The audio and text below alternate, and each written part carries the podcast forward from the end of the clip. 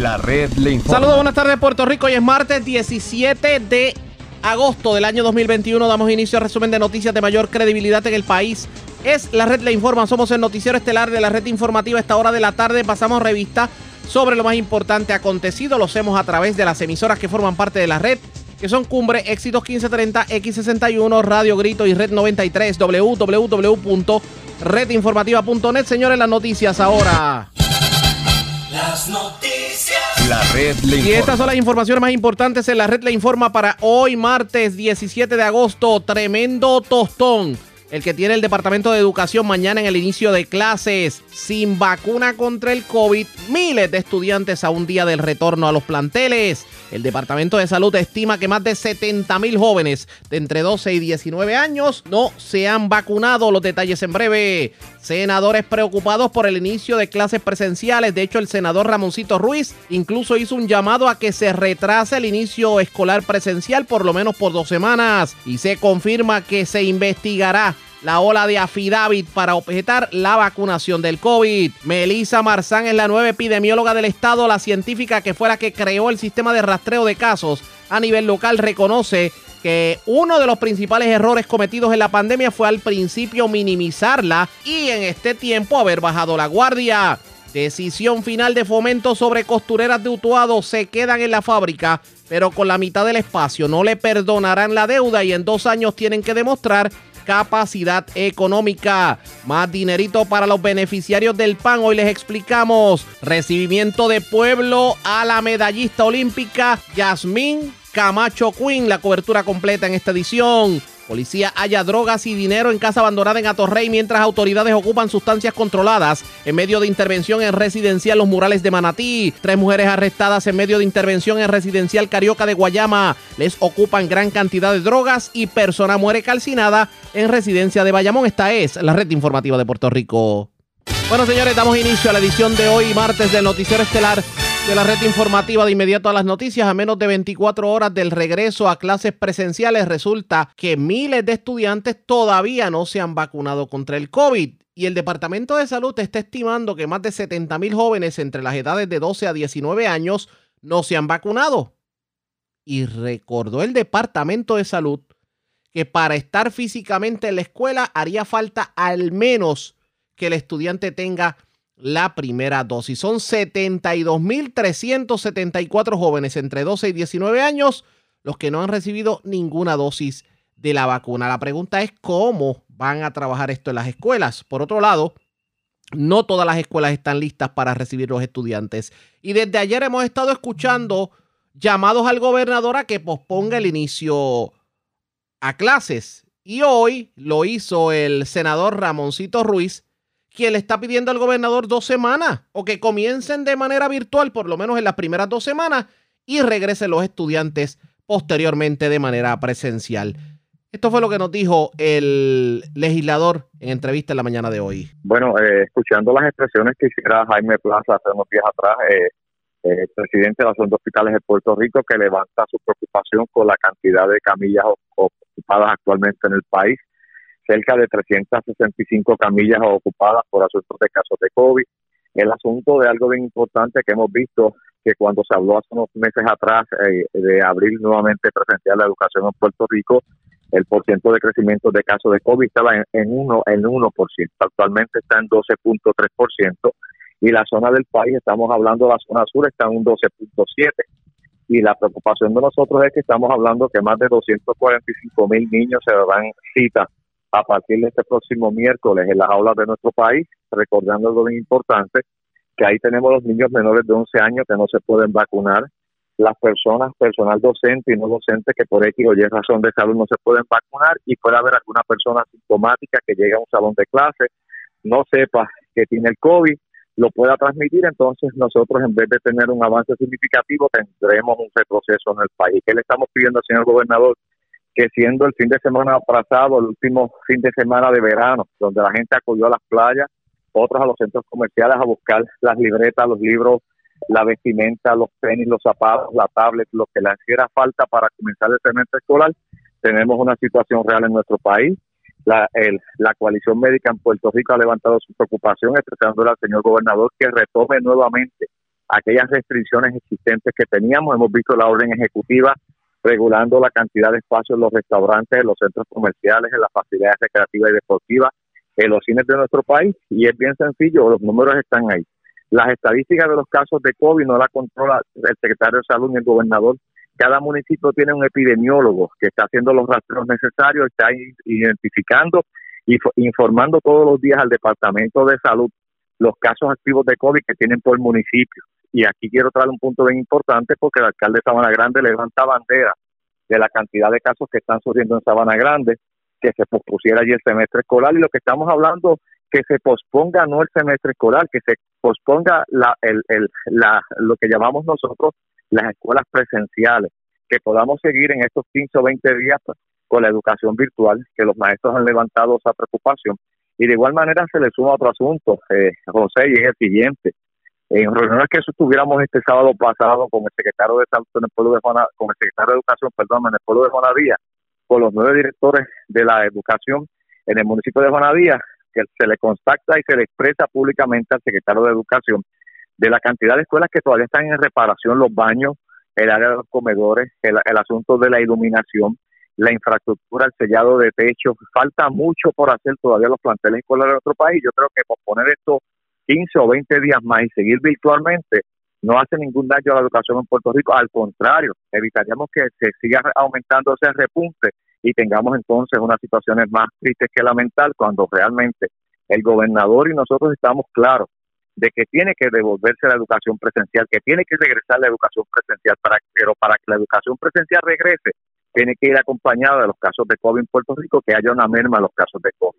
Si no hay una merma en los casos de COVID, de nada vale que yo quiera traer presencialmente las clases cuando de aquí a 15 o 20 días voy a tener el problema que presentaron los colegios privados en nuestro país, que ahora tienen una cantidad de casos que no tenían activos, que los tienen, una cantidad de focos que se están dando en los hogares en, en esas áreas de esos estudiantes que pertenecen al, al, sistema privado de educación en Puerto Rico y ahí están los resultados. Yo creo que el gobernador ha sido muy prudente en muchos asuntos. Aquí se flexibilizaron las guías, el, el, el código que se trabajó por el Departamento de Salud, donde ahora en el transporte escolar ya no somos estudiantes por guagua, ahora son 25 a 30 estudiantes por guagua, donde se cambió el código del Departamento de Salud y en vez de ser 10 estudiantes por salones puede llegar hasta 20 a 24 estudiantes por salones. ¿Y de qué estamos hablando entonces? De que estamos exponiendo a los más vulnerables, que son los niños menos de 11 años, que van a llegar a la, al salón de clase, que hace un año y medio que no ven a sus compañeros de clase, que quieren compartir con ellos, intercambiar ideas e impresiones, porque eh, para eso es la educación, para que esa interacción social entre los estudiantes se pueda dar, pero tenemos que recordar algo, un niño de 10 o 11 años que va a compartir en esa escuela, que muchas son intermedias elementales juntas, los estamos exponiendo a muchas situaciones de salud que más adelante tengamos que lamentar y lo que estamos viendo es que la cantidad de casos actualmente en crecimiento es el área pediátrica en Puerto Rico. Y el llamado al señor gobernador a que evalúe y posponga estos 15 o 20 días más y tan pronto veamos que esa tabla cambia, entonces podamos decir, podemos regresar presencialmente a los salones en Puerto Lo que pasa es que en ese sentido, escuchamos al Departamento de Salud, inclusive insinuó el gobernador que, por ejemplo, si hay algún contagio, lo que harían sería cerrar el salón en donde participaba el menor y no cerrar la escuela, como lo están haciendo los colegios privados. Esa forma en que pretenden trabajar todo este asunto, ¿es la que le crea a usted extrema preocupación? Bueno, te lo tengo que decir y tú lo acabas de mencionar porque yo no resuelvo nada con cerrar el salón de clase cuando en ese salón de clase lo más seguro habían 20 o 25 estudiantes. ¿Y qué hago en ese monitoreo con esos 25 estudiantes durante 14 días? Y ese estudiante que en ese salón se descubrió o apareció un caso asintomático que creó un caso de COVID, tengo 25 estudiantes más que lo más seguro compartieron a salir de la escuela. Algunos se bajó la mascarilla para quedarse el sudor de la frente o tener alguna secreción nasal y ahí le dio la mano al otro, se despidió del otro y siguió un efecto en cadena porque a mí nadie me va a decir que los 245 mil estudiantes que van a regresar al salón de clase, los 245 mil estudiantes va a tener cada uno en su bolsillo un potecito de alcohol. Los 245 mil estudiantes va a tener cada uno tres mascarillas al día para que esas cinco horas se pueda cambiar. Si, si es escuela que tengamos a hablar de sistema interlocking, porque si es escuela presencial durante, va a estar más de seis horas en el plantel de eh, escolar. Y lo que estamos haciendo es un llamado sencillo, según en un momento dado se cambiaron las órdenes ejecutivas y se pusieron unas restricciones y hemos visto lo que ha pasado en Puerto Rico con los crecimientos de casos de COVID, pues entonces esto es cuestión de prudencia. ¿De qué vale que yo abra un plantel escolar como lo vimos en los, en los colegios privados y a los siete días yo tenga un repunte y tenga entonces que tomar otras acciones más fuertes cuando la realidad no es esa? Y no lo dice Ramón Renieves como presidente de la Comisión de Gobierno y, presidente de la Comisión de Desarrollo del Sur de Puerto Rico, es que he visto las estadísticas, he visto los casos que se reportan en el Departamento de Salud, he visto la preocupación de los alcaldes, he visto la preocupación de los maestros, y los maestros están claros, los directores de escuela y los padres también, ellos están deseosos porque los estudiantes regresen a la escuela presencial, pero levantan una preocupación ante la cantidad de casos de crecimiento de COVID que tenemos en Puerto Rico. Y esto no significa que se atrase el semestre escolar, porque el semestre escolar va a seguir corriendo virtual y podemos cumplir con la ley Carpeting en aquellas escuelas que necesitan 800 horas bajo la ley Carpeting de lo que son los programas vocacionales. Pero tenemos que hacer un llamado a la prudencia y según se ha demostrado hasta ahora que hay dos fallas en el sistema.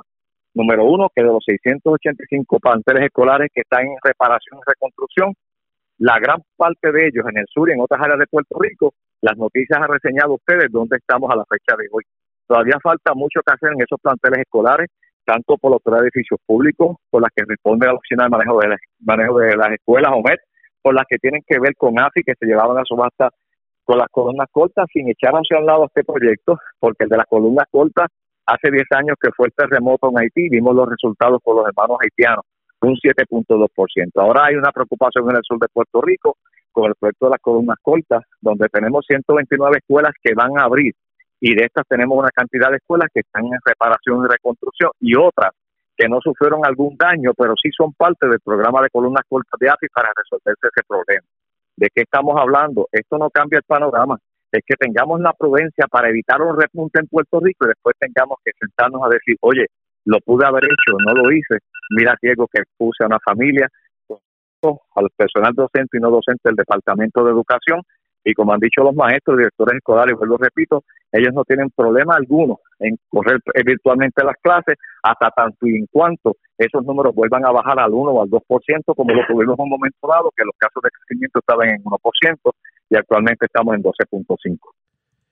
Declaraciones del senador Ramoncito Ruiz con estas expresiones. El senador se une al coro de voces que están reclamando que se digamos, posponga por el momento el regreso a clases presenciales o que se haga de una manera, digamos, más controlada. El gobernador sigue firme en que las clases van a comenzar en el día de mañana, que va a terminar ocurriendo pendientes a la red informativa. Presentamos las condiciones del tiempo para hoy. Hoy martes, un patrón de tiempo estable debe de prevalecer con actividad de lluvia limitada. Aguaceros y alguno, se esperan en el oeste de Puerto Rico en la tarde. Una tronada aislada no se puede descartar. El cielo estará brumoso. Un patrón similar se espera mañana miércoles. Oleaje picado de hasta 6 pies y vientos de hasta 20 nudos continuarán mayormente para las aguas del pasaje de Mona, en el resto del área el oleaje debe estar entre 2 y 5 pies. Existe un riesgo moderado de corrientes marinas para la mayoría de las playas del noroeste, suroeste y sureste de Puerto Rico al igual que para Vieques y Culebra. En la red informativa de Puerto Rico, este fue el informe del tiempo. La red le informa. Señores, regresamos a la red le informa, el noticiero estelar de la red informativa, edición de hoy martes. Gracias por compartir con nosotros.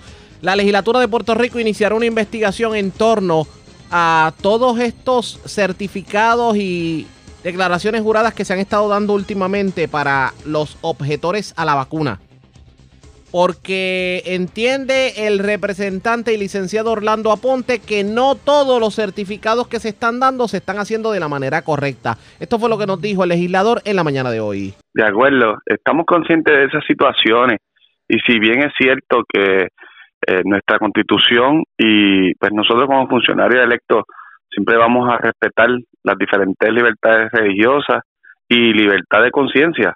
Sin embargo, eh, como jurista, ¿verdad? Como abogado, tengo una responsabilidad desde la Cámara de Representantes de eh, establecer, buscar, investigar y fiscalizar el buen cumplimiento de las reglas, normas y de la fe pública.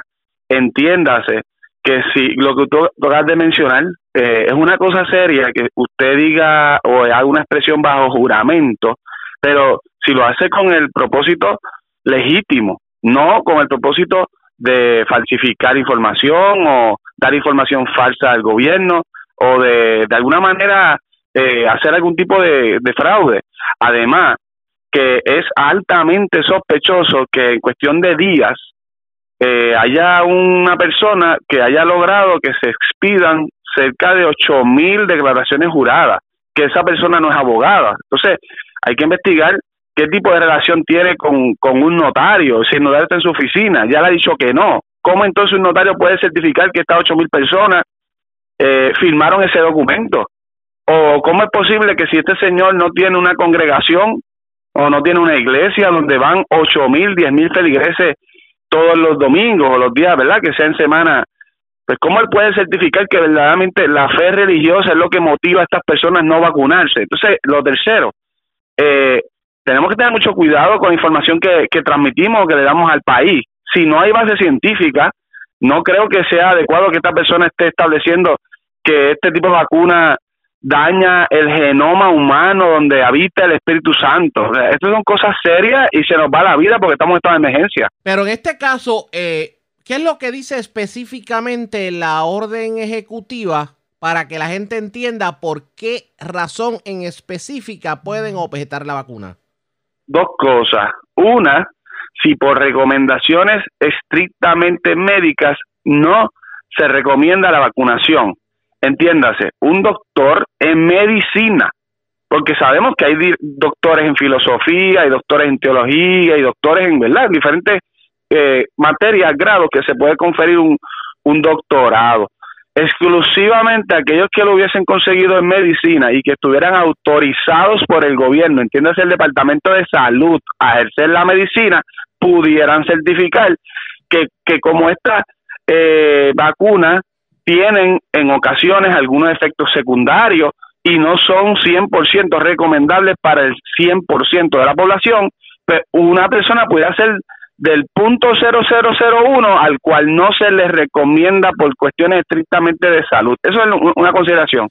Hay otra consideración que hay, hay eh, religiones o hay algunos dogmas dentro de algunas religiones que no eh, pues no creen o por su eh, pensamiento verdad de, religioso entienden que no se deben vacunar yo honestamente aunque lo respeto y no lo comparto una cosa es que haya en la Biblia algún tipo de mención de por ejemplo la marca de la bestia y haya personas que quieran interpretar pero legítimamente que la vacunación pueda dejar algún tipo de marca en el brazo y que esa pudiera ser la que se refiere en el Apocalipsis.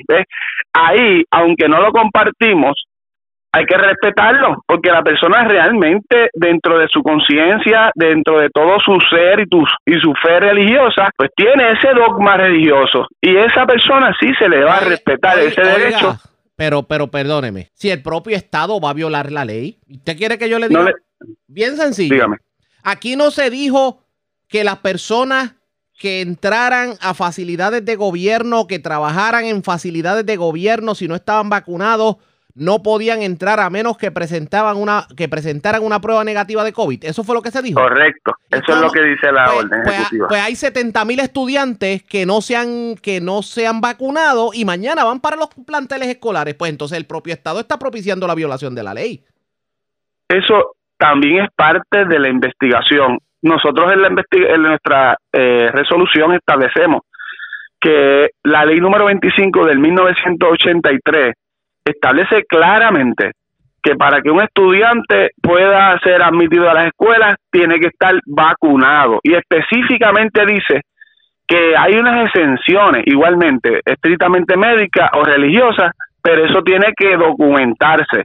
Yo no creo que eh, pues los estudiantes que no tengan una certificación médica que le impida vacunarse o que por o que hagan una declaración jurada válida donde establezcan sus padres que por razones estrictamente religiosas firmada tanto por el ministro como por el padre eh, no deseen vacunarse pues tienen que presentar una prueba de COVID que, que establezca que son negativos. Eso, eso significa que siempre se le está dando oportunidad a la persona que pueda o vacunarse o que pueda establecer semanalmente evidencia de que no es un riesgo, de que no es un peligro para los demás estudiantes o para los personal docente de la escuela.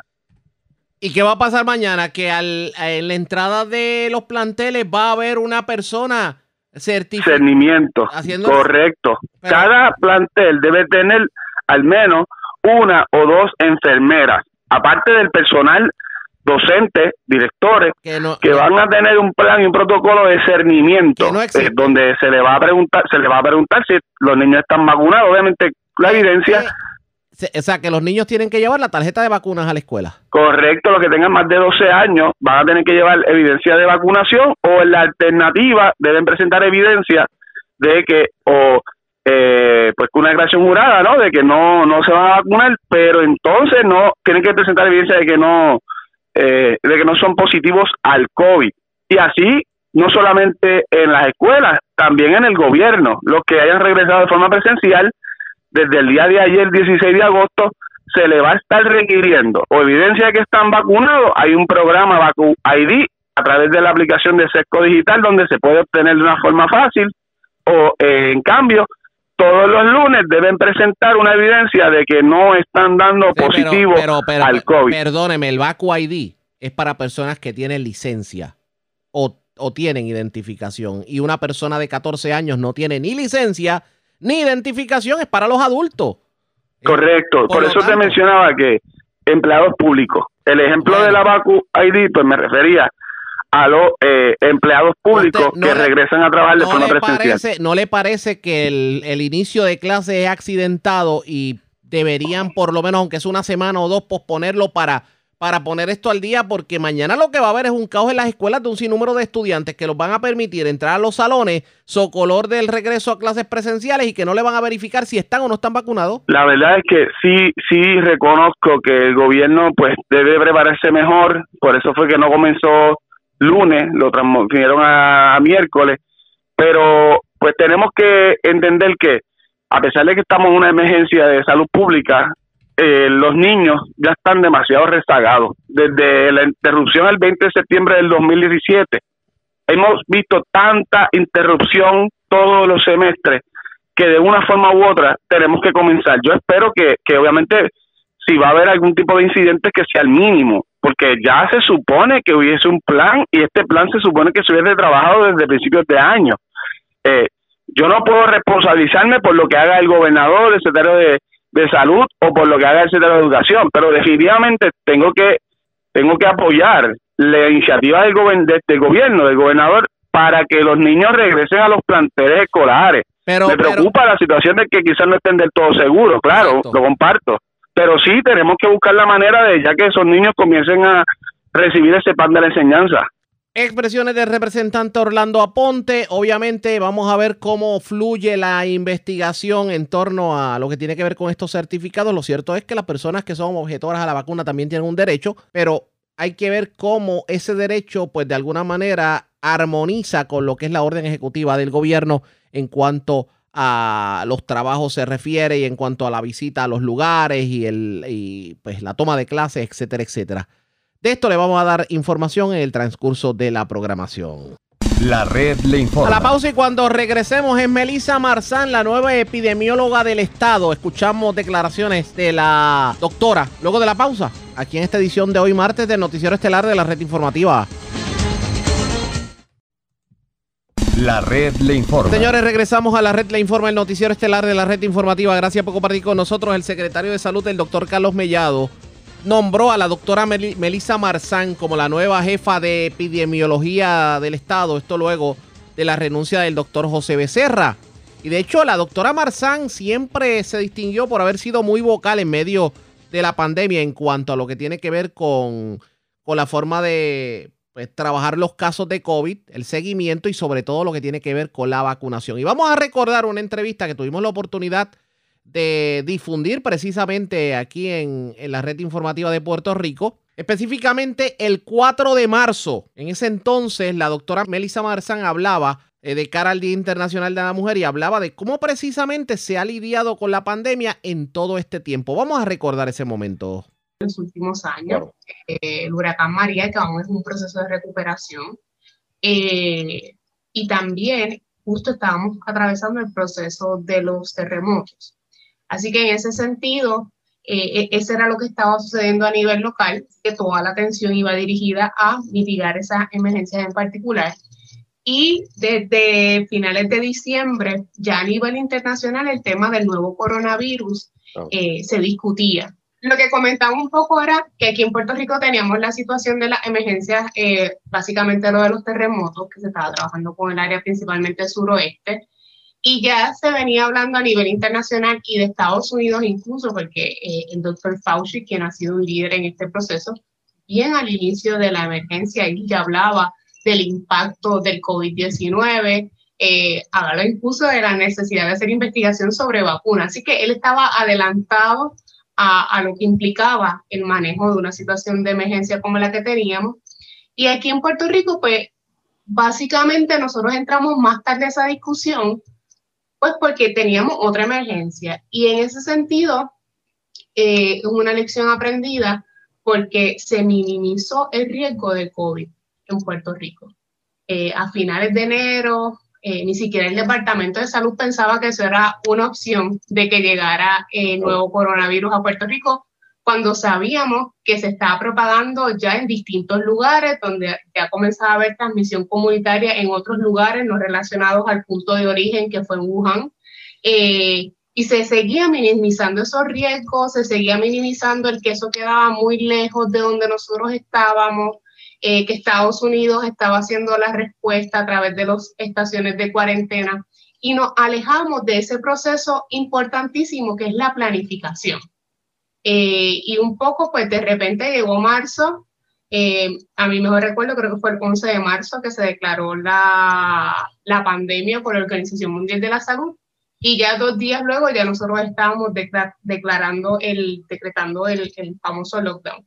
Así que eso habla un poco de la lección de que uno no minimiza riesgos en salud pública.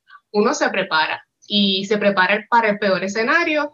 Si no llega, pues bien, y si llegó, pues uno tiene un plan para, para trabajar en la marcha. A un año de esta declaración de pandemia ¿no? y, de, y de emergencia en, en, la isla, en Puerto Rico, ¿cómo usted cataloga la respuesta del, ¿verdad? de la administración gubernamental sobre, en particular sobre esta, sobre esta emergencia de salud, que en este caso es el COVID-19? ¿Cómo la cataloga? Eh, bueno, yo creo que uno pensando también un poco de otros manejos de otras emergencias, eh, siempre las emergencias comienzan eh, muy herméticas. El gobierno por alguna razón este, pues se cierra en muchas ocasiones a que entren otras, otros grupos de interés, eh, como lo pueden ser el sector de la academia, que trabaja con distintas áreas de investigación sobre el tema que está ocurriendo en la emergencia, eh, y también muy importante, eh, las comunidades. Eh, en ese sentido, pues el gobierno hace ¿verdad? De alguna manera, pues no permite que entren estos otros jugadores al escenario. Y lo que nos dimos cuenta fue que a través de los meses, mientras iba evolucionando el proceso, pues ahí se pudieron integrar de alguna forma otros grupos de interés. Pero eh, cada vez que nos tardamos en poder aceptar o incluir otros grupos, eso es tiempo que perdemos. Eh, así que en ese sentido yo creo que eso ha sido un talón de Aquiles en todas las emergencias. Se nos hace bien difícil a, abrirnos a, que otros sectores puedan aportar. Eh, a mí siempre me ha parecido muy curioso el dato de que hablamos todo el tiempo de transmisión comunitaria, pero las comunidades no están representadas en las labores de estrategia del gobierno. Así, si queremos impactar las comunidades, pero ellas no son parte de la respuesta, pues es un problema. ¿Verdad? Porque esa, esa es la voz, esos son los líderes que hacen que la gente pueda eh, cambiar este, actitudes, eh, promover prácticas de prevención y eso pues ha tardado muchísimo. Y no es tan solo un asunto para mí de, de COVID, es también un asunto con otras emergencias. Y las respuestas a emergencias son muy complejas. No hay una sola fórmula. Hay que incluir la mayor cantidad de grupos posibles para poder atender. Así que yo creo que eh, el gobierno comenzó otra vez muy cerrado ese proceso, en el camino sí fueron incluyendo otros grupos, pero aún así, este, siempre yo pienso que hay un tipo de resistencia, ¿verdad? Este, como si se fuera a fiscalizar, pues bueno, además del proceso de fiscalización que siempre va a estar ahí, es que las comunidades son las mejores para poder decir eh, cómo atender los problemas que enfrentan. Como, como, científica, usted también fue de las primeras también en desarrollar lo que es, ¿verdad? un sistema de vigilancia de síntomas, eh, recuerdo, ¿no? A, inicios de la pandemia, eh, mediante una encuesta, ¿no? En términos epidemiológicos y médicos, ¿no? Que usted entiende, ¿no? Que, falta por hacer para reducir esta pandemia, además de, ¿verdad? de, las vacunas. Pues, eh, si bien es cierto, el equipo de trabajo del programa de salud pública de la Ponce Health Sciences University trabajamos con un sistema sindrómico. Y los sistemas sindrómicos son los sistemas que se utilizan en las emergencias de salud pública, así que no estábamos trayendo nada nuevo, ¿verdad? Era, esto es algo que se supone que se utilice como herramienta cuando enfrentamos este tipo de emergencia, así que nosotros, pues, en colaboración con el Fideicomiso de Salud Pública, pues, pudimos utilizar plataformas donde las personas pudieran entrar y reportar en tiempo real y de alguna forma poder identificar eh, potenciales áreas de incidencia para COVID.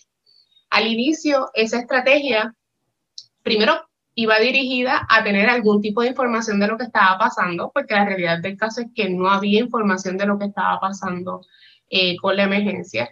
Y segundo, con la intención de que como las pruebas al inicio de la epidemia eran muy limitadas, pues priorizar si tú identificas dónde potencialmente hay casos y utilizar las pruebas en esa área, pues eso es una herramienta de inteligencia epidemiológica, ¿verdad? Estás priorizando con los, recursos que tienes disponibles.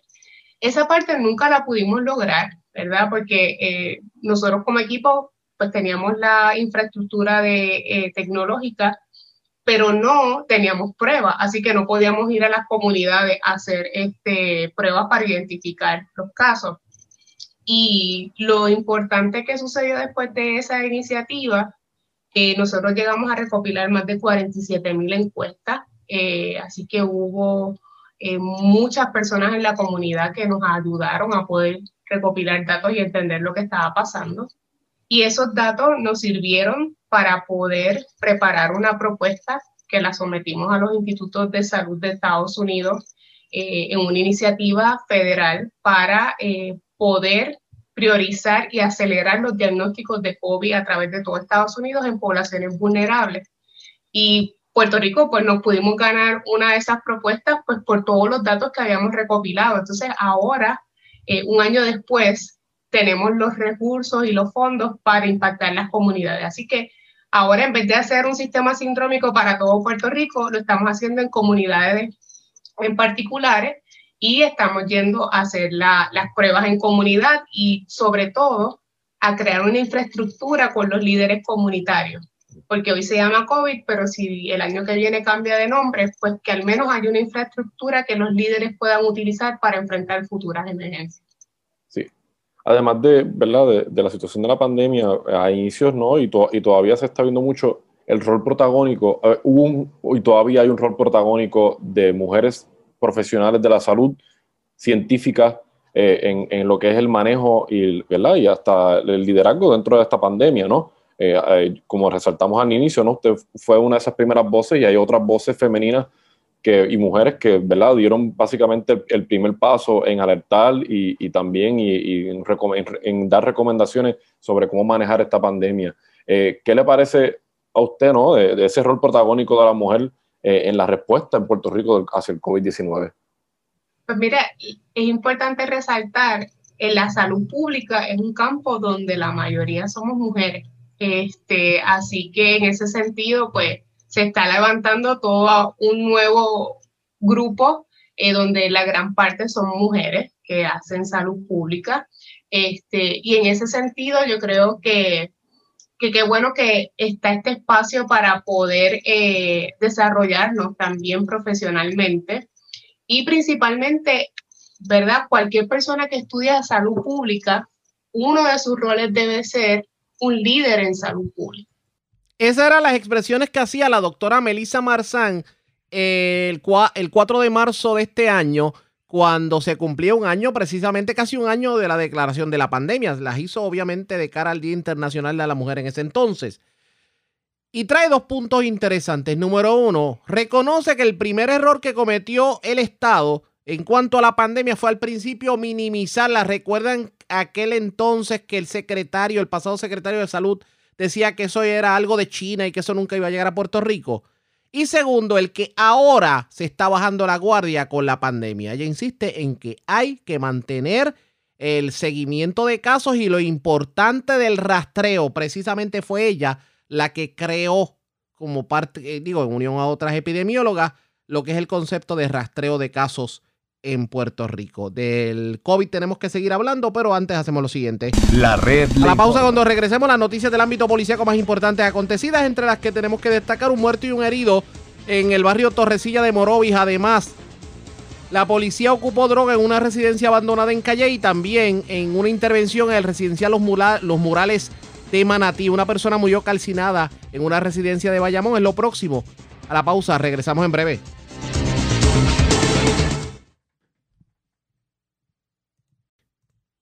La red le informa. Señores, regresamos a la red Le Informa. Somos el noticiero estelar de la red informativa edición de hoy martes. Gracias por compartir con nosotros. Vamos a noticias del ámbito policíaco. Comenzamos en la zona metropolitana. Una persona murió calcinada en medio de un incendio ocurrido en la mañana de hoy, específicamente en la urbanización Rexville en Bayamón. Vamos al cuartel general de la policía. Yaira Rivera, oficial de prensa de la uniformada, nos trae detalles en vivo. Saludos, buenas tardes. Hola, buenas tardes. Una persona calcinada en medio de un incendio se reportó en horas de la madrugada de hoy en la calle 61 de la urbanización Rexville en Bayamón.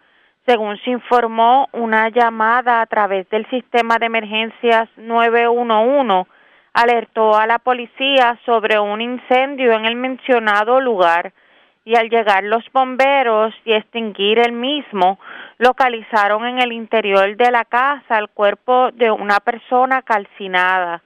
Al momento la víctima no ha sido identificada y se desconoce las causas del siniestro. Agentes adscritos a la División de Homicidios del Cuerpo de Investigaciones Criminales de Bayamón, en unión al fiscal de turno, investigan los hechos. Gracias por la información. Buenas tardes. Buenas tardes. Gracias, era Yaira Rivera, oficial de prensa de la policía en el cuartel general de la zona metropolitana. Vamos al sureste de Puerto Rico. Tres damas fueron arrestadas en el residencial Carioca en Guayama y le ocuparon gran cantidad de drogas en medio de una intervención de la policía y el Strike Force. La información la tiene Alexandra Negrón, oficial de prensa de la policía en Guayama. Saludos, buenas tardes. Buenas tardes. ¿Qué información tenemos? Agentes adscritos a la División de Drogas y Narcóticos del área de Guayama, en unión a la unidad motorizada Strike Force y K9, lograron el arresto durante la tarde de ayer de tres mujeres de entre las edades de 20 y 39 años de residencial San Antonio Carioca en Guayama. Según se informa, las, las autoridades realizaron un allanamiento en el que se ocupó la siguiente evidencia. 75 cápsulas de crack, tres envases de marihuana, una munición calibre .80, 44 dólares en efectivo. El caso fue consultar- consultado con el fiscal Radamés Vega de Fiscalía de Guayama, quien citó el caso para una fecha posterior. Buenas tardes. Y buenas tardes para usted también. Gracias, era Alexandra Negrón, oficial de prensa de la policía en Guayama del sureste. Vamos a la zona centro-oriental porque desconocidos se llevaron equipos electrónicos, cámaras, computadoras del Early Head Start de la carretera 156 de Caguas. La información la tiene Edgardo Ríos Queret, oficial de prensa de la policía en Caguas. Saludos, buenas tardes. Muy buenas tardes. ¿Qué información tenemos? Un escalamiento fue reportado en horas de la mañana de ayer. Hecho ocurrido en el centro Early Head Start, ubicado en la carretera 156 en Caguas. Según se informó, alguien forzó una ventana del lugar, logrando acceso y apropiándose de seis cámaras digitales, tres computadoras portátiles y tres trípodes para cámaras. La propiedad hurtada no fue valorada. Antes escrito lesión de propiedad del 6C de Caguas investigan. Que pasen muy buenas tardes. Igual usted también. Gracias, era Edgardo Ríos Queret, oficial de prensa de la policía en la zona de Caguas, de la zona centro-oriental. Vamos al norte de Puerto Rico porque una persona fue asesinada, la otra herida de bala, un hecho ocurrido en una residencia del barrio Torrecilla de Morovis. Además, se reportó un accidente anoche en la avenida Chin Hernández en Arecibo, un vehículo volcado, aparentemente una persona que, que, estuvo involucrada en el accidente agredió a un agente municipal. De hecho, se había teorizado que se trataba de un cantante de música urbana y resultó que no. Y también las autoridades ocuparon droga. Esto fue en el residencial Los Murales en Manatí. No se arrestaron personas relacionadas a este, esta ocupación. Mayra Ortiz, oficial de prensa de la Policía en Arecibo, con detalles. Saludos, buenas tardes. Buenas tardes. Gracias por compartir con nosotros. ¿Qué información tenemos? Se reportó un asesinato y un herido de bala hoy en horas de la mañana en el barrio Torrecilla, sector La Lomita, calle Elías Ruz, en el pueblo de Morovis, según informa el agente Pedro Ríos Matías del distrito de Morovis, que se personó al lugar antes mencionado donde encontró dentro de un vehículo Toyota Tacoma color rojo un hombre con varias heridas de bala que le provocaron la muerte en el acto y otra persona herida de bala. El mismo fue identificado como Harry Manuel Castillo López, de 27 años, residente del pueblo de Morovis.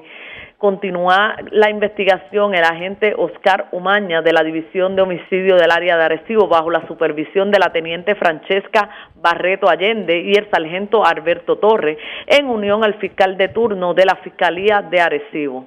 Se ocupó sustancias controladas ayer en horas de la noche en el residencial Los Murales en el pueblo de Manatí, según informa el capitán Rafael Rosario Tirado, de la Municipal de Manatí, que en unión al sargento Luis Otero, que mientras se encontraban realizando un patrullaje preventivo por el residencial antes mencionado, cuando unos individuos salieron corriendo y dejaron un bulto que en su interior tenía 74 de heroína, 37 de crack, 18 bolsas de cocaína y 6 cilindros de marihuana. Al momento no se arrestó a nadie.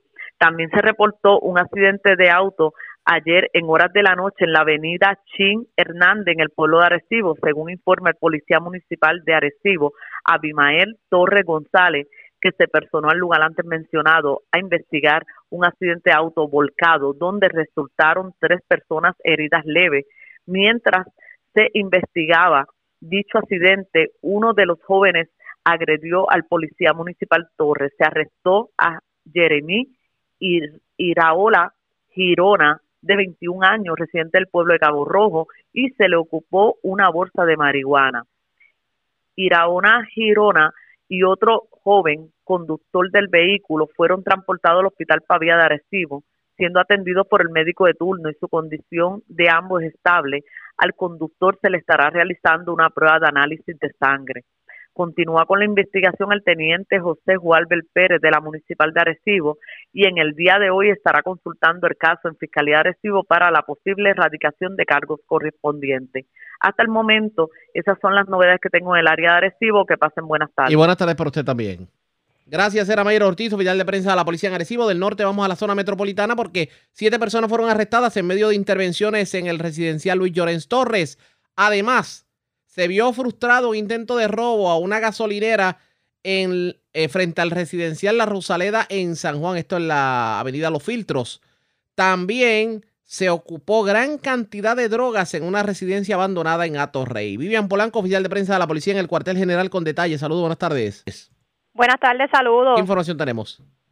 Agentes adscritos al precinto de Rey este, mientras realizaban una ronda preventiva, eso de las 12 y 11 de la tarde de ayer, realizaron el hallazgo de gran cantidad de sustancias controladas, para parafernalia, un arma larga y dinero en efectivo. Estos hechos ocurridos en la calle 13 de la urbanización Villa Clemente en Atorrey. Según la información preliminar, se localizó en el interior de una residencia deshabitada 36 libras de marihuana, para parafernalia, municiones, un rifle y 5.286 dólares en efectivo. Los agentes José Rodríguez y Omar López, ambos adscritos al precinto de Atorrey Este, estuvieron a cargo de la investigación. También eh, tenemos en el área de San Juan que agentes adscritos a la División de Drogas Metropolitana se encuentran diligenciando varias órdenes de allanamiento durante la mañana y tarde de hoy en diferentes zonas del área metropolitana de San Juan. Según información preliminar, los uniformados ya diligenciaron dos órdenes de registro y allanamiento en el residencial de Lloren Torres, donde arrestaron a siete personas y ocuparon gran, una cantidad indeterminada de armas de fuego, municiones y sustancias controladas. Del mismo modo, en estos momentos se lleva a cabo otras dos eh, allanamientos en la calle López y Cardo en Río Piedra y tienen tres arrestados y ya han ocupado ocho pistolas, un rifle y dinero en efectivo. Una vez culminen todos los allanamientos se estará ampliando este, la información. Por último, tenemos agentes adscritos a la División de Robos del CIC de San Juan, eh, investigaron, investigan un incidente, un alegado incidente de robo reportado a eso de las 7 y 47 de la, de la mañana de hoy en los predios de la gasolinera total que ubica en la carretera 177 frente a Residencial Rosaleda en San Juan, según se informó preliminarmente. Las autoridades fueron alertadas a través del sistema de emergencias 911 eh, sobre un robo en proceso en el lugar. Con relación a estos hechos, se arrestaron a tres individuos, los cuales fueron llevados al precinto de Puerto Nuevo quien, eh, para investigación. Gracias por la información. Buenas tardes. Buenas tardes. Vivian Polanco, oficial de prensa de la policía en el cuartel general. Vamos a otras notas, señores, porque parece que el rey Charlie volvió a las andadas porque anoche se dio otra corrida en motora y dice que es la primera de siete que se van a estar dando, como lo había advertido eh, y, obviamente en medio de las amenazas que había hecho en contra de la policía. Vamos a escuchar parte de lo que dijo precisamente el rey Charlie en medio de la corrida Acto seguido, el teniente Elvin Seno, el segundo al mando en la división de tránsito de la policía, esto fue lo que dijo sobre el particular, cortesía de Wallo Radio, esto fue lo que dijo el teniente Elvin y van a escuchar también las declaraciones del rey Charlie. Me tienen que matar para pararme, me tienen que matar para pararme. Estamos activos. Oye, desde Fajardo hasta el túnel Mira, es lamentable que este, este Charlie, porque no le podemos llamar el rey, porque el rey es uno y es Dios. Él es Charlie o Misael González Trinidad. Nosotros, pues mira, es lamentable que viendo que nosotros estamos unos preparativos, que estamos un evento que se conlleva en, el día de hoy, el recibimiento de, mí, eh, nosotros estamos bien preparados para este evento y estamos enfocados en esta actividad que queremos lucir internacionalmente con la escolta que esa, esa joven atleta se merece. Es lamentable que le haya sacado un grupo mínimo para hacer esta corrida y le, le, indicamos a, Charlie que nosotros estamos preparados, que nosotros no tenemos ninguna persecución como él así lo está estableciendo, que nosotros tenemos contra él, pero sí vamos a hacer valer la ley y el orden. Mira, él, fue bien astuto, él, él, convocó personas que estuviesen cumpliendo con toda la ley 22 de tránsito, porque él quería demostrar que pudo hacer la corrida pero obviamente no como la hace anteriormente, que es en violación a la ley, totalmente, sin casco, haciendo, eh, levantando la, la, la moto de un neumático, sin, eh, sin cumplimiento de la ley 22. Eso eh, nosotros es lo que repudiamos. ¿Por qué la guerra con la policía? Mira, eso se lo puso él entre en, entre su, en, en su mente, porque en realidad nosotros lo que hacemos es realizar un trabajo. Nosotros no tenemos ninguna agenda escondida en contra de él. Esas fueron parte de las declaraciones del teniente Elvin Seno. También escucharon parte de lo que dijo el rey Charlie. Esto, pues, es el inicio, según el rey Charlie, de las corridas que se van a estar haciendo en todo Puerto Rico, retando precisamente a la autoridad relacionado a lo que ocurrió con, la corrida de Sidra. Eh, ¿Qué va a ocurrir con esto? Veremos las motoras en la calle de manera digamos, descontrolada. Eso está por verse pendientes a la red informativa. La red. Vamos a la pausa, identificamos nuestra cadena de emisoras en todo Puerto Rico. Regresamos con más en esta edición de hoy, martes, del noticiero estelar de la red informativa. De la red informativa, edición de hoy, martes 17 de agosto. Vamos a continuar pasando revista sobre lo ocurrido en el día y lo hacemos a través de las emisoras que forman parte de la red, que son Cumbre, Éxitos 1530, X61, Radio Grito y Red 93, www.redinformativa.net. Señores, las noticias ahora.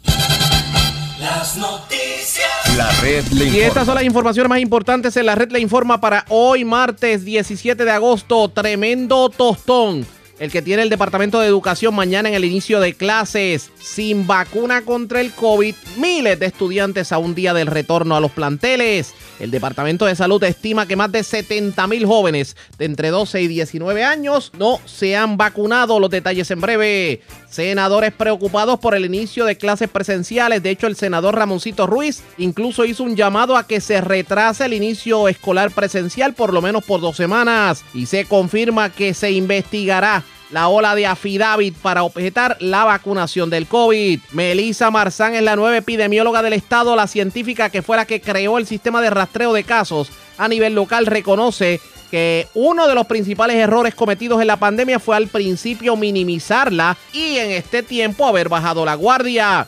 Decisión final de fomento sobre costureras de Utuado se quedan en la fábrica, pero con la mitad del espacio no le perdonarán la deuda y en dos años tienen que demostrar capacidad económica. Más dinerito para los beneficiarios del PAN. Hoy les explicamos recibimiento de pueblo a la medallista olímpica Yasmín Camacho Quinn. La cobertura completa en esta edición. Policía halla drogas y dinero en casa abandonada en Atorrey mientras autoridades ocupan sustancias controladas en medio de intervención en residencial Los Murales de Manatí. Tres mujeres arrestadas en medio de intervención en residencial Carioca de Guayama. Les ocupan gran cantidad de drogas y persona muere calcinada en residencia de Bayamón. Esta es la red informativa de Puerto Rico. Bueno, señores, damos inicio a la segunda hora de programación en el noticiero estelar de la red informativa de inmediato a las noticias, señores. ¿Recuerdan la controversia de la fábrica creación de la montaña de Utuado, que se pretendía desahuciar a las costureras de Utuado y que esto provocó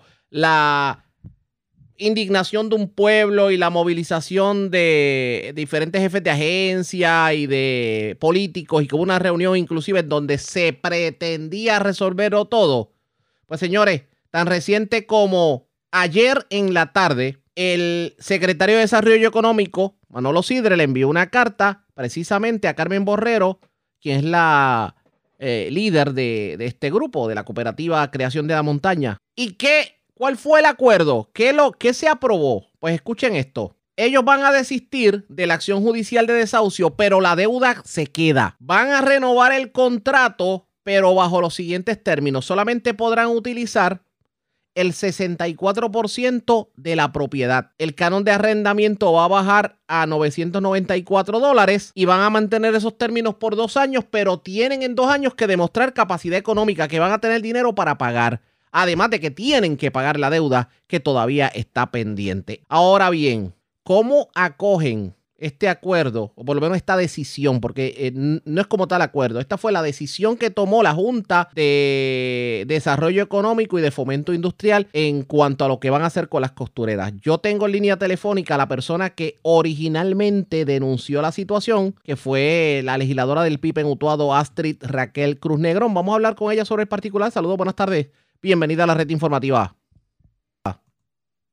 Muchas gracias, Arriaga. Saludos a ti y a todos tus radioescuchas. Y, y gracias por compartir con nosotros. ¿Qué opinión le merece esta decisión que toma Pritco y, y Fomento y Desarrollo Económico en cuanto a las costureras de Utuado? ¿Qué me dice?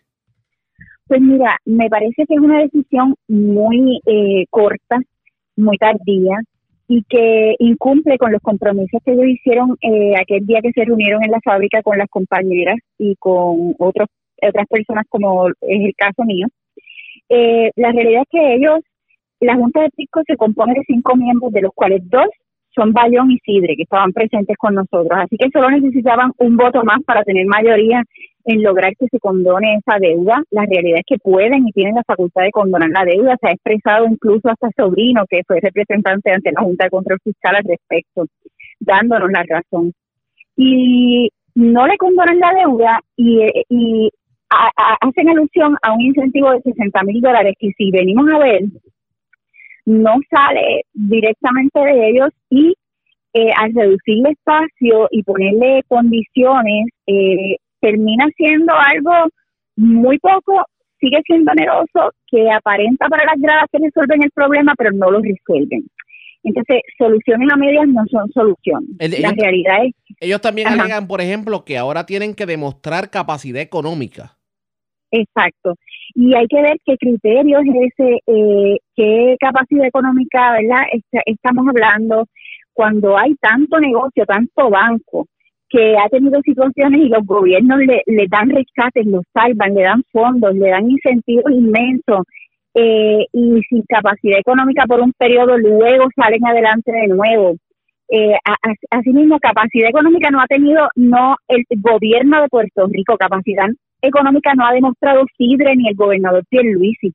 ¿De qué estamos hablando? Estamos hablando de atentar contra el trabajo de mujeres, jefas de familia, de una población vulnerable en el centro de la isla. Así es que entendemos que es nefasta la carta que ha salido, la decisión de ellos a medias para dar a una imagen ante el país de que sí resolvieron el problema, pero realmente no cumplen con todo lo que se comprometieron ciertamente cuando dice el canon de renta que mencionan, que dice que la cooperativa había mencionado que podía pagarlo, eso es cierto, pero podían pagarlo si, la deuda era condonada para no tener que estar pagando la deuda a la vez. Entonces, no están cumpliendo con lo que se comprometieron en aquella reunión que tuvimos y la realidad es que entiendo yo que tenemos que seguir exigiendo un trato más justo para estas compañeras trabajadoras. Y la pregunta es ahora qué, porque no vemos luz al final del túnel. No, no vemos la luz al final del túnel. Eh, como siempre, vamos a estar analizando con calma todos los pasos y estrategias, tanto legales y burocráticos como de lucha combativa y de denuncia en la calle y en todos los espacios que nos permiten nuestras capacidades y, y- y, ¿verdad? y nuestras voces. Eh, así que eh, vamos a estar estudiando detenidamente eso en el día de hoy. Por supuesto, estamos esperando análisis legales y, y- de todo ámbito para entonces eh, ver cuál es el plan de acción a continuación. Pero definitivamente que, como dijimos desde un principio, estas compañeras trabajadoras no están solas, sino todo lo contrario. Cada vez están más solos Sidre, Bayón y Pierluisi. Vamos a ver qué, qué va a pasar ahora. Eh, a todo esto, no sé si ha tenido comunicación con, con las trabajadoras allá en la fábrica, tomando en consideración la decisión. Mira, voy a sostener una reunión con ellas.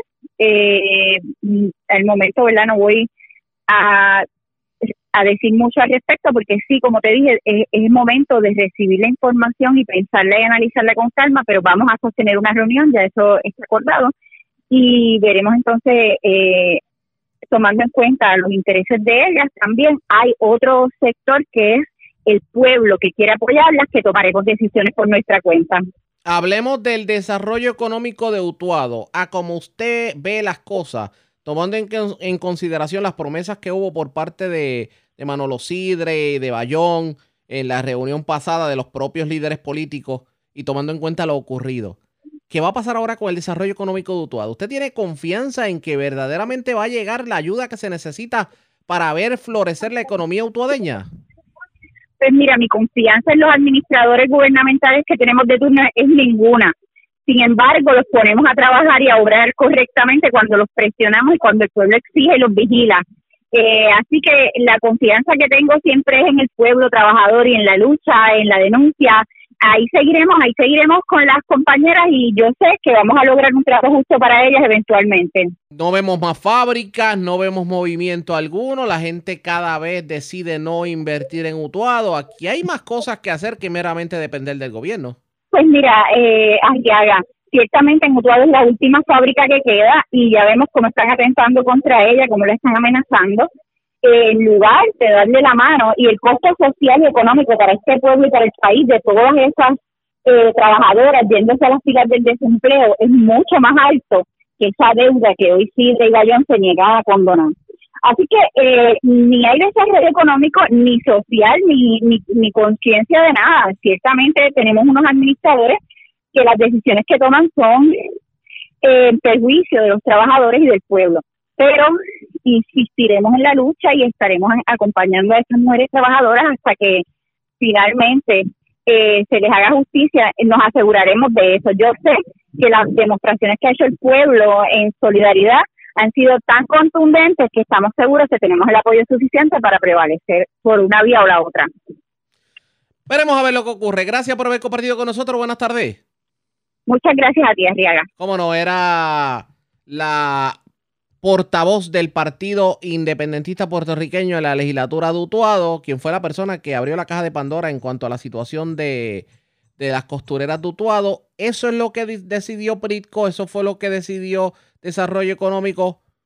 ¿Cómo toman eh, las costureras esta decisión? Le vamos a dar seguimiento a la información, ustedes pendientes a la red informativa de Puerto Rico, que definitivamente vamos a estar hablando sobre el tema. Bueno, vamos a otros temas y tengo que regresar al tema de pues, lo que ha sido nuestra noticia de primera plana y es lo que tiene que ver con el regreso a clase mañana miércoles y las nuevas restricciones que habrá en las escuelas. Hoy la Asociación de Maestros de Puerto Rico llevó a cabo una conferencia de prensa y señalaron que las condiciones de las escuelas son críticas e instaron al secretario del Departamento de Educación a que establezca un plan de clases híbridas ante el alza de COVID-19 en la isla. El presidente de la Asociación de Maestros, Víctor Bonilla, habló sobre el particular. Estuvo, acompañado de Grichel Toledo, la secretaria general de la local sindical de la Asociación de, Maest- de Maestros, y esto fue lo que dijeron en conferencia de prensa.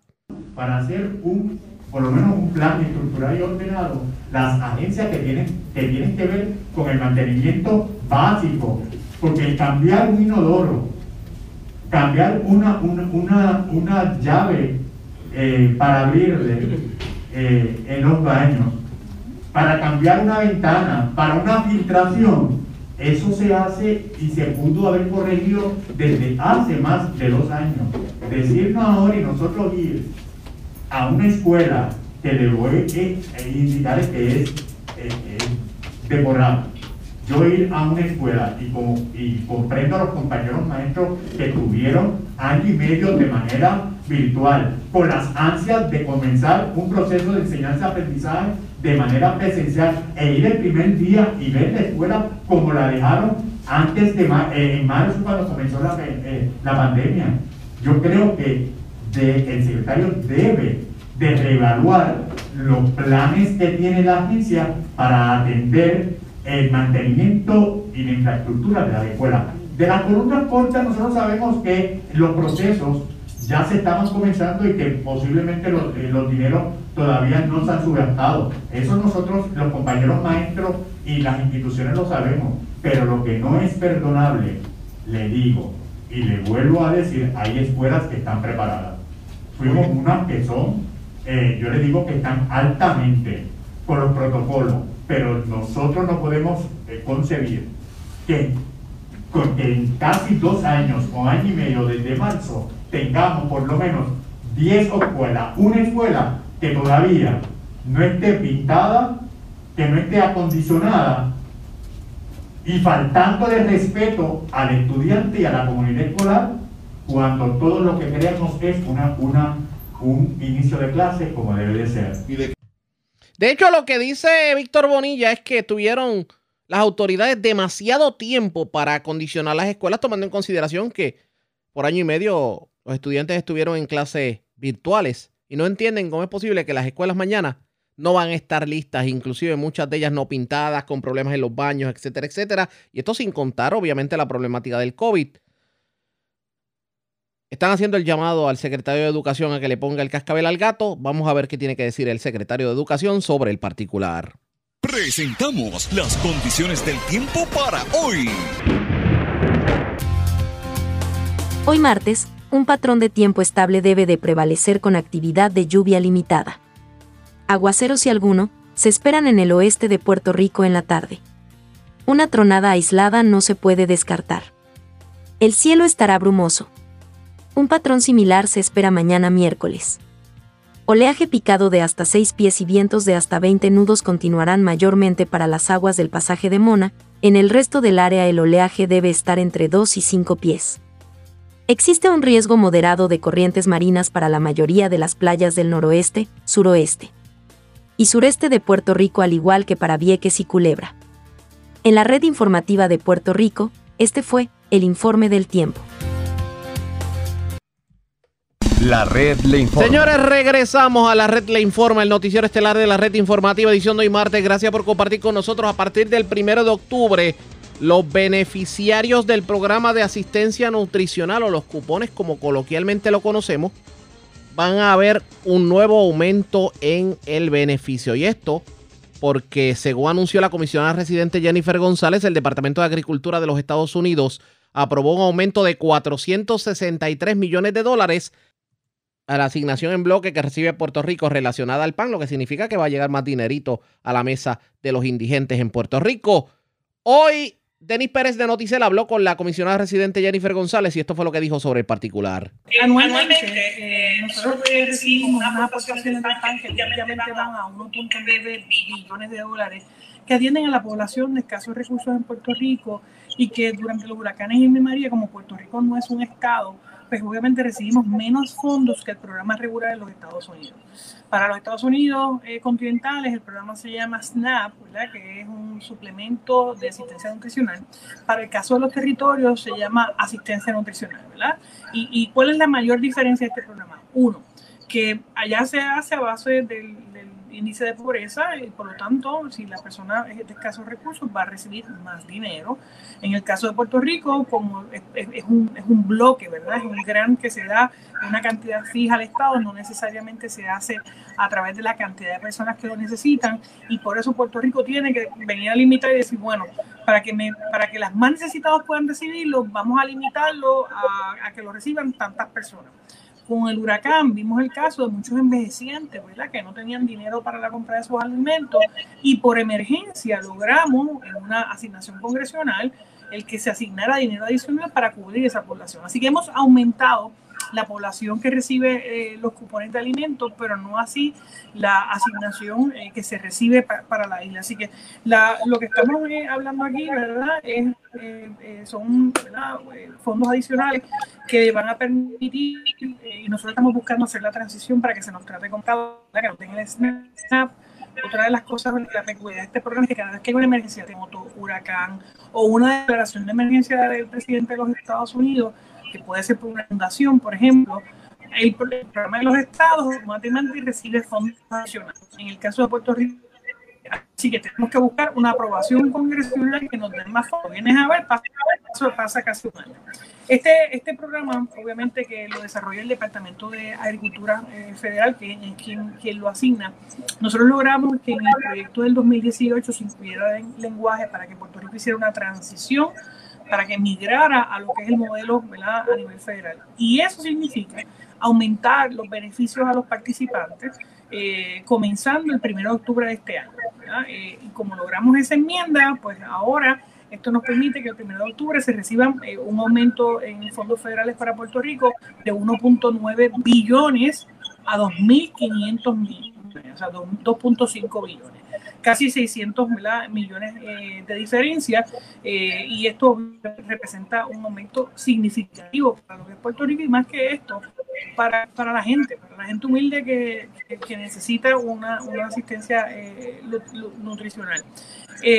hoy hay 1.5 millones de participantes en Puerto Rico y esto básicamente 868 mil familias. Así que no estamos hablando ¿verdad? De, de, de, poca monta y una de las cosas es que eh, nuestra oficina sigue trabajando junto al Departamento de la Familia, eh, eh, con la Oficina de Agricultura Federal, ¿para qué? Para que podamos hacer esta transición. Si por hacer esta transición, ya yo no me tengo que preocupar de conseguir que cada dos años nos den chavos para el pan, porque vendría automático como ocurre en el resto del Estado. Así que ¿Qué significa esto? Que la gente pueda ir al supermercado, que la gente pueda tener su, eh, de alimentos básicas, ¿verdad? Que, podemos poco a poco aumentar la cantidad de personas que reciben este beneficio en Puerto Rico porque tenemos dinero adicional. El gobierno de Puerto Rico puede o aumentarle lo que la gente está recibiendo o eh, aumentar las personas, que en este caso podrían ser las personas mayores. Eh, es importante señalar que se han ido aumentando ¿verdad? las personas que pueden cualificar luego los huracanes y María, porque utilizamos los eh, huracanes, luego los terremotos y ahora la pandemia eh, como parte de los elementos para medir esto. ¿Sabe, ¿Sabe a qué se inclina el gobierno? Si a aumentar el número de participantes o a aumentar la cantidad que recibe cada participante. Mira, hay, yo creo que va a haber una mezcla de las dos. Eh, y esto pues lo trabaja la, la Secretaría del Departamento de la Familia y administrador Fraderas que, nos han estado ayudando y tengo que decir que hemos trabajado en equipo, ¿verdad? Para que esto ocurra. Eh, porque hay, yo puedo lograr lenguaje en la legislación, yo puedo eh, hacer que los chavos aparezcan allá, pero si aquí no tenemos eh, la agencia que somete los papeles, que somete las tablas, esto, esto es bien riguroso, pues no se hubiera podido lograr esto. Así que ellos sí han estado cumpliendo para que haya aumentos en, los participantes también, mucho, mucho de esto enfocado en, en las personas mayores. Eh, que generalmente nunca se cubrían y se empezaron a cubrir cuando los huracanes y María bajo la pasada secretaria. Muy bien. Eh, eh, ya ustedes escucharon nuevos fondos para el PAN, así que vendrá el aumento a partir del primero de octubre, según confirmó también la secretaria del Departamento de la Familia. Pero aprovechó la comisionada residente para hablar sobre la función, si alguna, que han estado haciendo los llamados delegados de la estadidad, y esto fue lo que dijo sobre el particular. Comisionada, quería preguntarle, además de, esto, que es ciertamente una buena noticia, los, los shadows, ¿qué, qué, qué, tal? ¿Qué van? ¿Cómo van en el Congreso? ¿Los ve?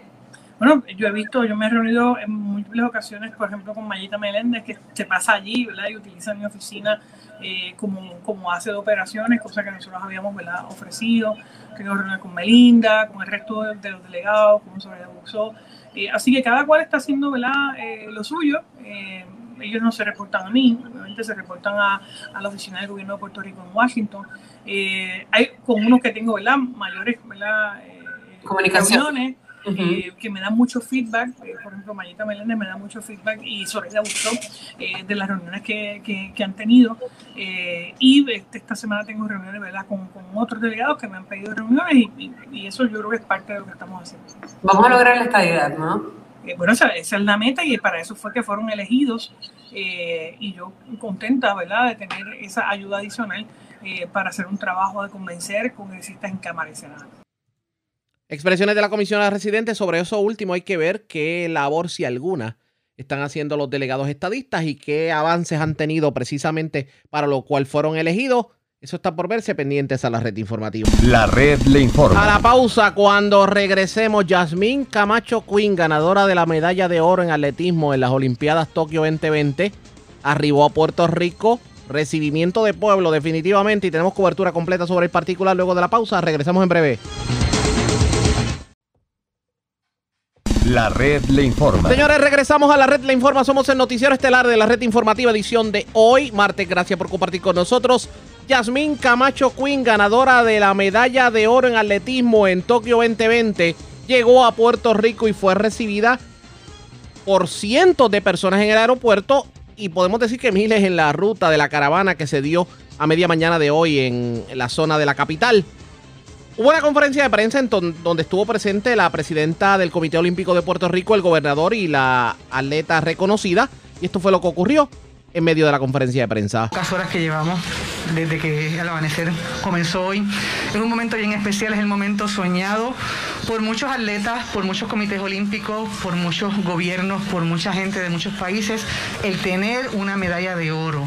Y para nosotros no es la primera, es la segunda medalla de oro en la historia. Es la segunda medalla de oro ganada por una mujer y una segunda medalla conquistada de forma eh, consecutiva.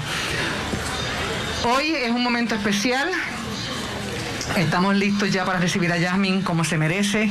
Hoy Jasmine y su familia va a recibir el calor y el amor de todo un pueblo, de un pueblo que hoy se va a desbordar en atenciones, en muestras de cariño, en muestras de solidaridad por esta histórica medalla que Jasmine ha logrado para el pueblo de Puerto Rico en unos Juegos Olímpicos como fue esta delegación de Tokio 2020. Yo no tengo mucho más que hablar, simplemente darle las gracias al gobernador, a Ray por acompañarnos, a todos los medios de comunicación que nos acompañan, que ha hecho, ¿verdad? Hasta un avión, el Blue Rican trajeron, lo sacaron de ruta y lo pusieron hoy en ruta de Orlando a San Juan para que pudiera estar aquí con nosotros en la mañana de hoy. Así que Jasmine, hoy es un día largo, pero es un día eh, especial, es un día que te vas a disfrutar y que hoy vas a realmente poder solidificar que la decisión de representar a esta pequeña isla del Caribe fue la mejor decisión que pudiste haber tomado en tu carrera deportiva. Bienvenida Jasmine, bienvenida a toda la familia y a disfrutarnos el momento, mi gente. Gracias a todos.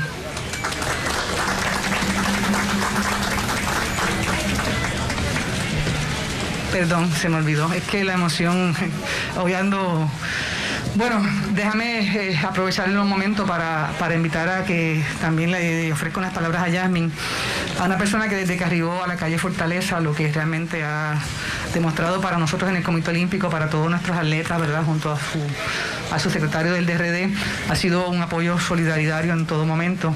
Este, nos recibieron en Fortaleza como hacían muchos años que no nos recibían. Así que dejo con ustedes con unas palabras, el que esté aquí hoy también nos llena de mucho regocijo, dejo con unas palabras al gobernador de Puerto Rico, honorable Pedro Pierluisi.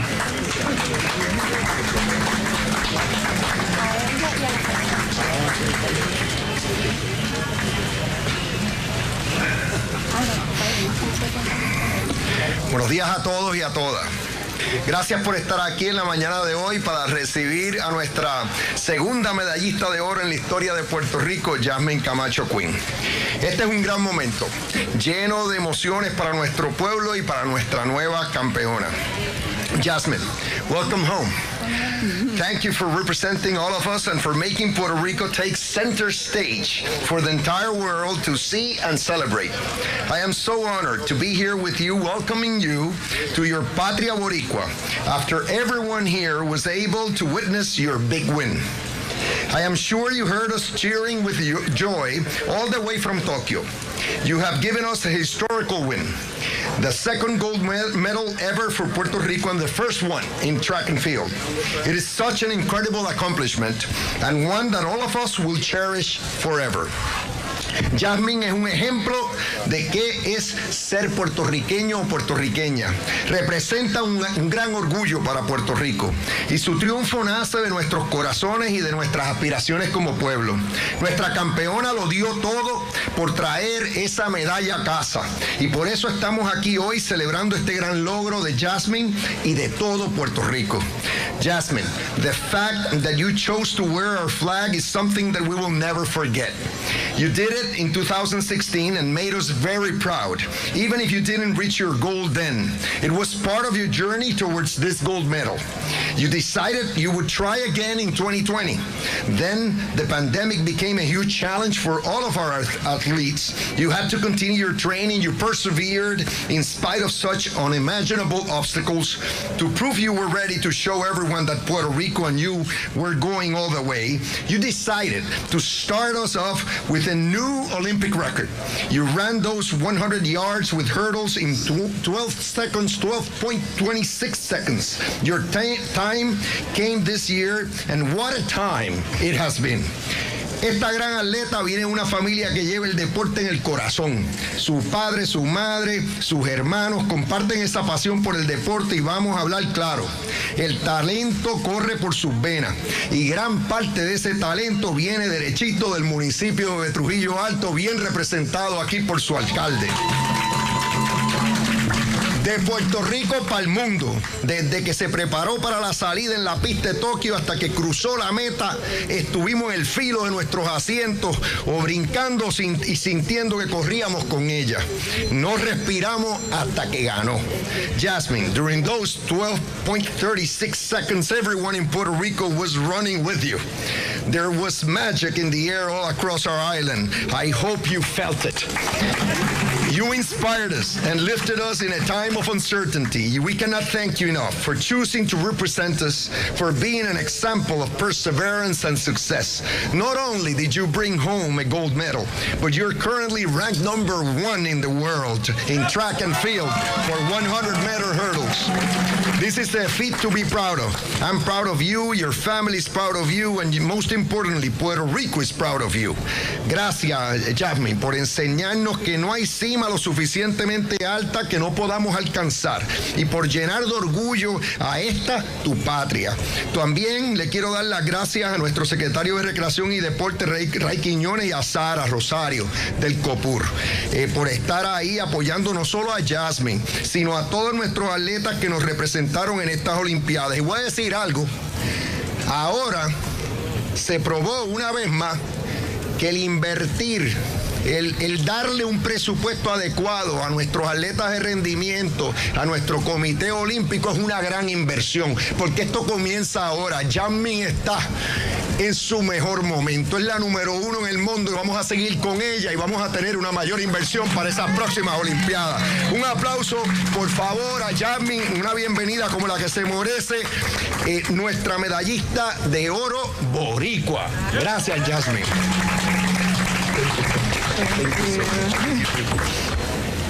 Aquí un regalito.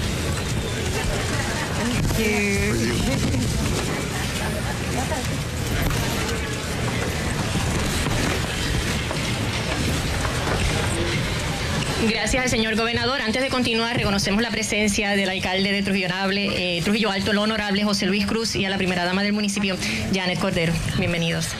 Bueno, llegó el momento, llegó el momento de presentar a la estrella del momento, a nuestra segunda medallista de oro en la historia de unas Olimpiadas y a quien nos hizo brincar de felicidad y paralizó al país. Un fuerte aplauso para Yasmín Camacho antes de comenzar con la ronda de preguntas. Yasmín. Welcome to Puerto Rico. It's, it's really an honor. You represent all the good in the world, and we are so thankful for your effort. Uh, how do you describe this moment? ¿Cómo describes este momento? Um, I mean, this right now is just. I don't know. This is all new for me. Um, really, really grateful, and I'm, I'm really thankful for everything. Um, you know, I I knew I had a a thought of you know what it might be, but this is um, this is way more than I expected. So I'm I'm just I'm taking it in, and um, I'm really grateful, and I'm really thankful for you know the love and the support, everybody here. Um, thank you for coming here and taking time out of your day. Muchos de nosotros no, no lo sabíamos, pero Jasmine no había visto a sus papás, a su familia, desde el día de la competencia. So Jasmine, today was the first time you saw your parents after the competition. We know that. How was that moment? How did you describe that moment? Um, I thought I was gonna be okay, honestly, but like once I seen them, I was like, I haven't seen my parents in like two months. so, um, and you know, it's. I don't know. It's just like to be able to, to see them and see the smile on their face after just accomplishing something so amazing. Um, honestly brought tears in my eyes. but, um, you know, mommy. um, you know, it, it, means a lot. Like, I, I love him. Ok, llegó el momento entonces de las preguntas eh, para los amigos de la prensa. Le digo que se ponga otra vez. Yes. Adelante, Sacha. ¿Hay alguna pregunta de los amigos de la prensa?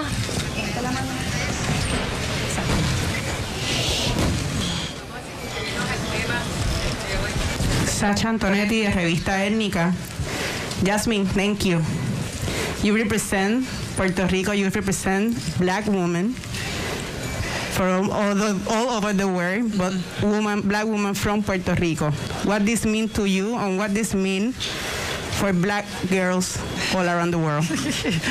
uh, honestly, like it, it, means a lot. Uh, representation matters, and um, you know, winning winning this medal actually, like I, I think it kind of brought, you know, like it kind of educated some people. Like you know, um, everybody thinks you know, being Puerto Rican, you're only supposed to look like a certain way, and um, you know, so I think this it really does like it shines light on the Black Puerto Ricans, and um, you know, I'm I'm very grateful for it. Um, y eso fue parte de lo ocurrido en el recibimiento de Yasmín Camacho Quinn. Luego de eso pues se dio una caravana por todo San Juan en donde obviamente los puertorriqueños le eh, presentaron sus respetos y su cariño ante la hazaña de haber ganado la medalla de oro en Tokio 2020. La red le informa. Y nos vamos a la pausa, regresamos a la parte final del noticiero estelar de la red informativa.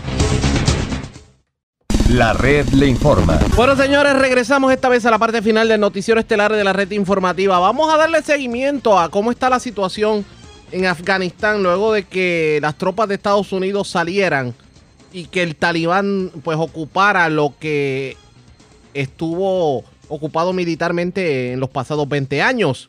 También otras informaciones del ámbito nacional e internacional. Vamos a la voz de América. Yoconda Tapi y John Burnett nos resumen lo más importante acontecido en el ámbito nacional e internacional. Estados Unidos iniciará un nuevo periodo escolar íntegramente presencial y pese a que los expertos recomiendan una serie de medidas sanitarias, algunos estados se niegan a implantarlas, provocando una inestabilidad para miles de familias. Judith Martín Rodríguez con los detalles. Millones de niños se preparan para comenzar el nuevo curso escolar en Estados Unidos y lo hacen en medio de una cuarta ola por COVID-19 y el avance de la variante Delta que mantiene en jaque a todo el país mientras el ritmo de vacunación avanza paulatinamente. Más del 60% de los estadounidenses ya han sido completamente vacunados. Sin embargo, todavía muchos escépticos se niegan a recibir las inmunizaciones, una decisión individual que afecta a toda una comunidad. Y ahora los más desprotegidos son los niños, especialmente los menores de 12 años, que todavía no son elegibles para recibir la vacuna, convirtiéndose en altamente vulnerables. En este contexto pandémico, el número de hospitalizaciones pediátricas por COVID-19 alcanzó un récord y casi 2.000 niños fueron hospitalizados, una cifra preocupante que sucede a pocos días del inicio del periodo escolar 2021-2022, en el que todos los niños del país asistirán a la escuela y el doctor Anthony Fauci, director del Instituto Nacional de Alergias y Enfermedades Infecciosas, explicó a la cadena de televisión CNN el escenario que considera idóneo para que la enseñanza sea segura. La mejor forma de proteger a los niños es rodeándolos en la medida de lo posible de personas vacunadas, que serían profesores, personas de la escuela y niños a partir de los 12 años. Adicionalmente, los Centros para el Control y la Prevención de Enfermedades recomiendan el uso de la mascarilla en los centros educativos. Judith Martín Rodríguez, Voz de América.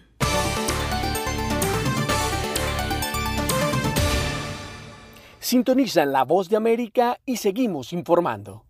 El secretario estadounidense de Seguridad Nacional Alejandro Mayorkas anticipó durante una visita que realizó a la frontera sur del país en el estado de Texas que el gobierno está buscando la forma de aliviar la situación ante la llegada de una gran cantidad de migrantes y que una de las alternativas es la ampliación del sistema de registro de asilo en línea para que los aplicantes de asilo llenen los formularios en el portal de Internet sin arriesgar un viaje a la frontera y esperar por meses que su solicitud sea procesada. En los próximos días, nuestro departamento anunciará que estamos haciendo cambios y mejoras en la forma en la que procesamos las solicitudes de asilo. Continuamos reconstruyendo nuestro sistema de inmigración para garantizar la justicia y promover la equidad. Estamos ampliando la forma virtual que usamos con tanto éxito. El secretario Mallorcas no brindó muchos detalles sobre los aplicantes a través de este sistema que fue utilizado a principios de año para procesar el ingreso de algunos de los migrantes que llegaron a la frontera sur, pero este registro no ha sido probado a gran escala. Con esta opción se buscará reducir el número de personas que arriben al cruce fronterizo y el funcionario adelantó que en los próximos días se ampliará la información. El gobierno estadounidense insiste en que buscará los mecanismos que le ayuden a controlar la gran cantidad de migrantes que cada día llegan a la frontera sur y prometió revertir muchas de las políticas migratorias impuestas por el expresidente Donald Trump. Sin embargo, varios legisladores republicanos afirman que esta es aún una asignatura pendiente para el presidente Biden. Incluso, el alcalde de la ciudad fronteriza de Laredo, el demócrata Pete Sainz, habló sobre el tema y criticó las acciones que se han tomado hasta ahora y textualmente destacó, cualquiera que sea el sistema que estén utilizando, lo están arruinando, y agregó que es importante arreglarlo. Durante su visita a la zona fronteriza, el secretario Mallorcas advirtió que las autoridades están encontrando un número sin precedentes de migrantes en los puertos de entrada de la frontera sur y las autoridades fronterizas recordaron que las detenciones en la frontera suelen disminuir en los meses más calurosos del año, pero la cifra en julio representó un aumento del 12% respecto a junio. Algunos funcionarios electos del estado de Texas se reunieron con el secretario Mallorcas para destacar los desafíos que ellos enfrentan y denunciar la presión que ejercen los migrantes a las comunidades que habitan en esta región fronteriza, especialmente en medio de la pandemia, exigiendo al gobierno federal hacer más para aliviarles la carga. Y precisamente sobre este tema, autoridades inmigratorias revelan que la cifra de detenciones de migrantes que cruzan irregularmente la frontera sur de Estados Unidos alcanzó un nuevo récord en julio. Arnaldo Rojas con detalles.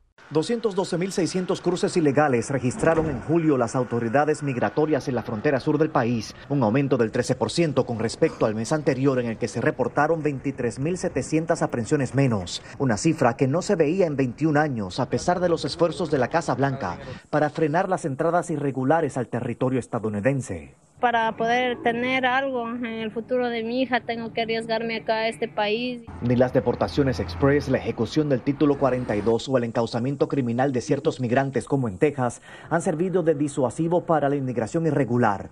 Familias enteras siguen cruzando en busca del llamado sueño americano.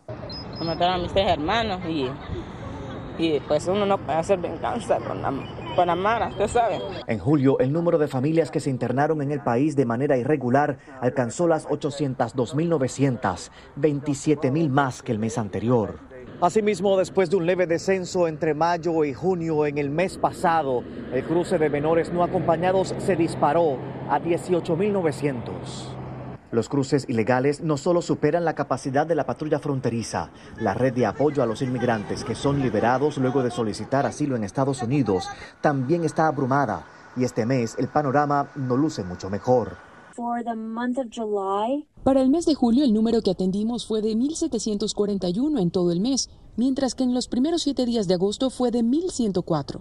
Arnaldo Rojas, Voz de América, del Río, Texas. Representantes del gobierno de Nicolás Maduro y la denominada Plataforma Unitaria de Venezuela concluyeron la primera fase del diálogo realizado en México. Laura Sepúlveda es la enviada especial de la Voz de América a México y tiene este informe concluyó la primera fase a lo largo de este domingo y realmente eh, los detalles que pudimos conocer fueron bastante limitados. En un comunicado que fue emitido por parte del gobierno noruego dicen queremos reiterar nuestro compromiso con las pautas establecidas, incluso adoptando la máxima precaución respecto a la reserva del proceso y siendo prudentes y escuetos en nuestros comentarios al respecto. Y precisamente por esta razón fue que no develaron mayores detalles de cómo avanzaban estas conversaciones que tendrán seguimiento en una nueva etapa el próximo 3 de septiembre y con una duración aproximada hasta el 6 de septiembre. Se había dicho que estos diálogos podrían avanzar hasta la jornada de este lunes, pero bueno, al parecer fueron tan satisfactorios y avanzaron rápidamente que concluyeron el domingo. Y esa expectativa que hay en este momento, no solamente con el tema de qué fue lo que sucedió en estas conversaciones, sino qué va a pasar, por ejemplo, con las elecciones de noviembre, puesto que el próximo 29 de agosto se cierran las fechas de inscripción por parte de los partidos para que inscriban a sus candidatos. ¿Participará o no la oposición? Esto solamente lo podremos ver con el paso del tiempo y adicionalmente destacaremos esta visión que tendremos sobre las sanciones que serán evaluadas por parte del gobierno de Estados Unidos y también de la Unión Europea, un futuro que aún todavía es bastante incierto, pero sobre el que mantendremos toda la mirada. Desde Ciudad de México, soy Laura Sepúlveda de La Voz de América. Y en Venezuela excarcelan al dirigente opositor Freddy Guevara al término de la primera ronda de conversaciones en México. El informe con Carolina Alcalde. Freddy Guevara, parlamentario de la Asamblea de 2015, fue excarcelado el domingo tras haber permanecido poco más de un mes en una de las sedes de los servicios de inteligencia, acusado presuntamente de estar vinculado con grupos paramilitares que el gobierno venezolano asocia con la administración del mandatario colombiano Iván Duque. Según versiones de prensa, Guevara se incorporaría a la mesa de diálogo instalada en México que, de acuerdo a un comunicado de Noruega, país facilitador del proceso, volverá a reunirse del 3 al 6 de septiembre. Horas antes, el foro cívico que reúne a diversas instituciones y representantes de la sociedad civil venezolana emitió un comunicado en el que saludó el progreso en la construcción de un nuevo espacio de negociación en México e insistió en que la salida a la crisis que vive Venezuela no es posible sin que exista un genuino entendimiento entre los actores políticos y sociales. En tanto, durante un acto público, el presidente Nicolás Maduro se refirió a las negociaciones. Lo logramos en México, lo logramos. Hombres y mujeres de nuestro pueblo, lo logramos. Sentamos a la oposición extremista en una mesa para la paz. Juan Guaidó, reconocido como presidente interino por decenas de países, también se manifestó reconociendo que algunas soluciones a muchos de los temas no serán sencillas. Y de eso tenemos que estar conscientes, pues es parte del proceso. Pero tengan la certeza y la confianza de que la prioridad de los temas se centran en encontrar soluciones para todos los venezolanos. Mientras el canciller Jorge Arreaza señaló al alto representante para política exterior de la Unión Europea, Josep Borrell, de emitir mensajes de extorsión y le pidió respetar el proceso de diálogo, luego de que el funcionario hiciera mención a un pronunciamiento en conjunto con Estados Unidos y Canadá, en el que se muestran dispuestos a revisar las sanciones si se logran avances en las conversaciones. Carolina Alcalde, Voz de América, Caracas. La red le informa. Enganchamos los guantes por hoy. Regresamos mañana miércoles a la hora acostumbrada cuando nuevamente a través de Cumbre, de Éxitos 1530, de X61, de Radio Grito y de Red 93, que son las emisoras que forman parte de la red informativa, le vamos a llevar a ustedes resumen de noticias de mayor credibilidad en el país. Hasta entonces, que la pasen bien.